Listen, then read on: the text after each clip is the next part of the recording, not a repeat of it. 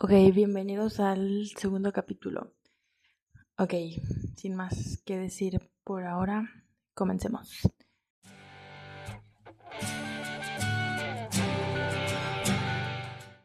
Capítulo 2, primer año, el expreso de Hogwarts. Remus se frotó el cuero cabelludo otra vez, luego la nariz, la cual le seguía goteando. Le había estado molestando desde la cena de la noche anterior, cuando otro chico le había dado un puñetazo. Para ser justos, Remus le había dado una patada primero, pero el niño Malcolm White tenía catorce años y el doble de tamaño de Remus, que tenía once. Malcolm había estado diciendo algo sobre Remus que iba a ir a un colegio para niños retrasados, por lo que tuvo que tener sus represalias. Ahora tenía un ojo morado de la cual se arrepentía. Todos en el nuevo colegio iban a pensar que era un gamberro, pero claro, supuso que sí era un gamberro. La matrona le quitó la mano de la cabeza y él le frunció el ceño. Estaban en la enorme entrada de King's Cross mirando dos números de andén. Estaba el nueve, luego el diez. La matrona miró la carta que tenía en su mano otra vez. Por el amor de Dios, murmuró ella. Tenemos que correr hacia las barreras, dijo Remus. Te lo dije. No sea ridículo, dijo la matrona. No voy a correr hacia nada. Me voy entonces, déjame aquí. Remus solo había creído a medias a Don Dumbledore cuando le explicó acceder a la plataforma nueve tres cuartos pero luego empezaron a llegar paquetes para él, entregados por lechuzas, y que contenían libros extraños y ropa rara, y todo tipo de cachivaches como plumas y pergaminos. Dumbledore había sido infaliblemente generoso durante el último mes. Le había enseñado a Remus una lista de cosas que iba a necesitar para el nuevo colegio y prometió enviarle todo lo que pudiera de los suministros de segunda mano de Hogwarts. Ahora Remus estaba abierto a creer casi cualquier cosa que le dijera el anciano. Nunca antes había tenido tantas posesiones y estaba realmente agradecido cuando la matrona lo puso, en todo, lo puso todo en su oficina, cerrada con llave, para que así los otros chicos no lo robaran. Ahora todo había sido metido aborratadamente en una maltratada y vieja maleta de caridad, la que tenía que sujetar de una manera muy específica para que no se hiciera pedazos. No te voy a dejar en ningún sitio, Lupin. Solo espera donde estás mientras busco a un guardia. La matrona se dirigió hacia la taquilla, su trasero tambaleándose a medida que avanzaba. Remus miró a su alrededor furtivamente y luego se humedeció los labios. Esa podría ser su única oportunidad. Corrió hacia la barrera a toda velocidad, cerrando los ojos con fuerza mientras se acercaba a los torniquetes de metal. Pero no se golpeó con nada. La atmósfera cambió y abrió los ojos para encontrarse de pie en una plataforma completamente diferente rodeado de gente, no personas, magos. El tren por sí mismo era enorme, precioso y anticuado. El expreso de Hogwarts. Agarró la maleta ambas con ambas manos, mordiéndose el labio. Había muchísimos otros niños de su misma edad y mayores, pero todos ellos estaban con sus familias, algunos de ellos llorando mientras eran abrazados y besados por sus protectoras madres. Se sintió muy pequeño y muy solo, y pensó que era mejor apresurarse y subir al tren. En el interior no podía alcanzar el portaequipajes para guardar sus cosas, así que eligió un vagón vacío y dejó la maleta en el asiento de al lado.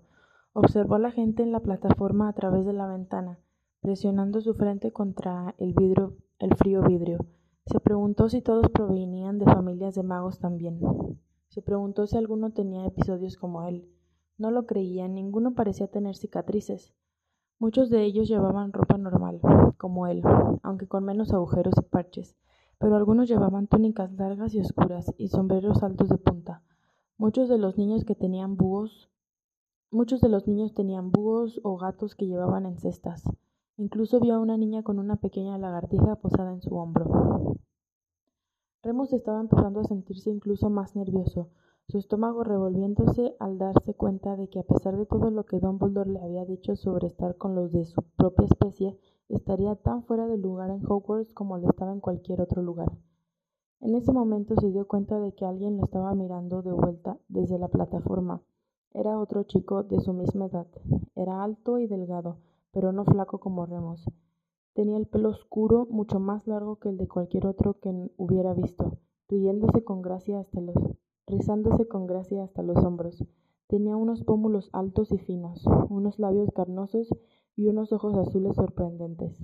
Al ver a Remus mirando, el otro chico arqueó una ceja perfecta en un gesto que decía claramente ¿Qué estás mirando? Remus metió la lengua debajo de su labio inferior para que le sobresaliera la barbilla, haciendo una mueca fea. El otro chico sonrió levemente y luego le enseñó dos dedos. Remus casi se ríe. Sirius, ¿qué crees que estás haciendo? Ven aquí ahora mismo. Una bruja de aspecto bastante severo con las mismas cejas angulosas que el niño apareció, apartándose a su, apartando a su hijo de la ventana. El chico puso los ojos en blanco, pero obedeció y desaparecieron por la plataforma. Remus se recostó en el maltratado asiento de cuero y suspiró. Estaba empezando a tener hambre y esperaba que el viaje no fuera muy largo. La matrona le había guardado dos sándwiches de queso seco y pepinillos y una manzana, pero no es que le gustaran mucho. Un par de minutos después, la puerta de su compartimento se abrió de golpe y una chica entró corriendo. Ignoró a Remus y voló hacia la ventana, presionando sus manos contra el vidrio y saludando frenéticamente a su familia de pie en la plataforma. Era pequeña y pálida, con brillante pelo rojo recogido hacia atrás en una apretada trenza. Tenía la cara enrojecida de tanto llorar. Siguió saludando mientras el tren se alejaba y sus padres le devolvieron el saludo lanzando besos. Una chica de rostro agrio estaba junto a ellos con los brazos cruzados. Una vez que el tren hubo salido por completo de la estación, la pelirroja se sentó enfrente de Remus suspirando profundamente. Ella lo miró con unos ojos enormes, con unos ojos ella lo miró con unos enormes ojos verdes, brillantes a causa de las lágrimas. Es horrible decir adiós, ¿no? Tenía un acento de clase media alta. Eh, sí, supongo, Remus asintió, consciente de sí mismo. Realmente no le gustaban las chicas. Saint Edith era de un solo sexo y el único contacto que tenía con mujeres eran las matrona y la enfermera del colegio. Ambas eran malas y viejas. La chica le estaba mirando curiosamente. ¿Eres de familia mogul también? Me llamo Lily. Remus. Remus respondió torpemente. Ah. Remus, respondió torpemente. Mi padre era mago, pero no lo conocí. Bueno, crecí con moguls. No me, no me lo podía creer cuando recibí la carta, sonrió cálidamente, animándose. No pude esperar a ver cómo es. ¿Y tú? Remus no sabía cómo responderle, pero no tuvo que hacerlo. La puerta se abrió una vez más y un chico asomó la cabeza. Tenía el pelo largo y negro como el chico al, Al que Remus le había hecho muecas, pero a diferencia del primero, el de este era liso como una tabla. Tenía una nariz larga y fruncía el ceño profundamente. Ahí estás, Lily. Te he estado buscando durante años, dijo él, dirigiéndole a Remus una sucia mirada del tipo de las que ya estaba acostumbrado. Sev, Lily saltó de su asiento y se tiró a los brazos del otro chico. ¿Cómo me alegro de verte? Él le palmeó el hombro tímidamente con las mejillas ligeramente rosas. Ven a sentarte a mi compartimento, hay sitio de sobra. Oh. Lily miró hacia atrás. ¿Puede venir Remus? Está solo. No estoy seguro. El otro chico, Seth, miró a Remus de arriba a abajo, pieza por pieza. El corte de pelo de gambero, los vaqueros deshilachados, la camisa gastada, la maleta de segunda mano. Puede que no haya tanto espacio.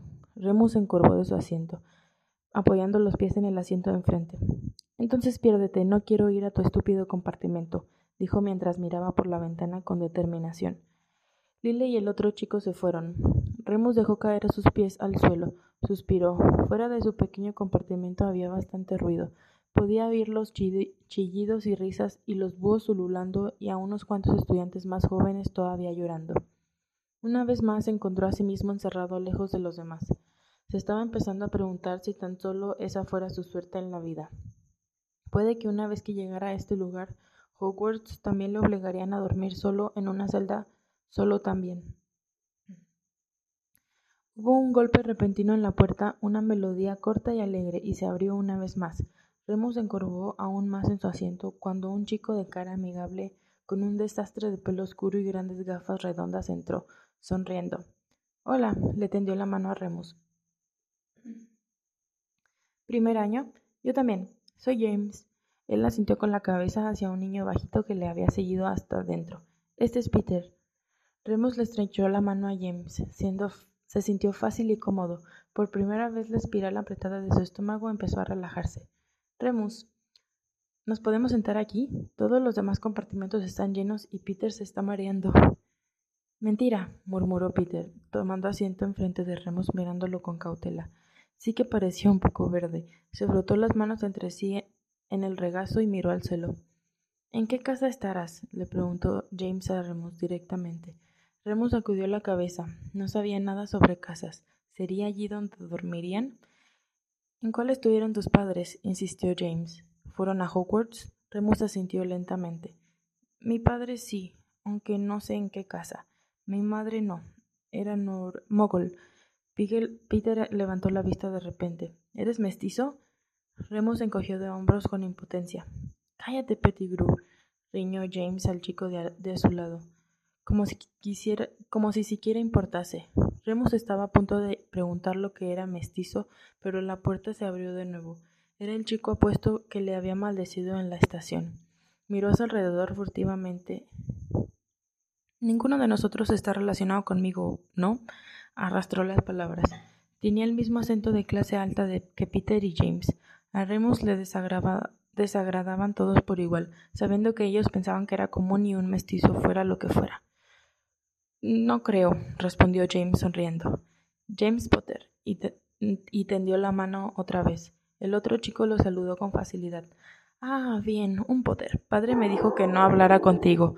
Se sentó al lado de Remo sonriendo. Sirius Black. Ok, ese es el final del segundo capítulo. Eh, perdón, padridos que se empezaron a escuchar al final. Pero... Ok. Este, los veré en el siguiente. Bye.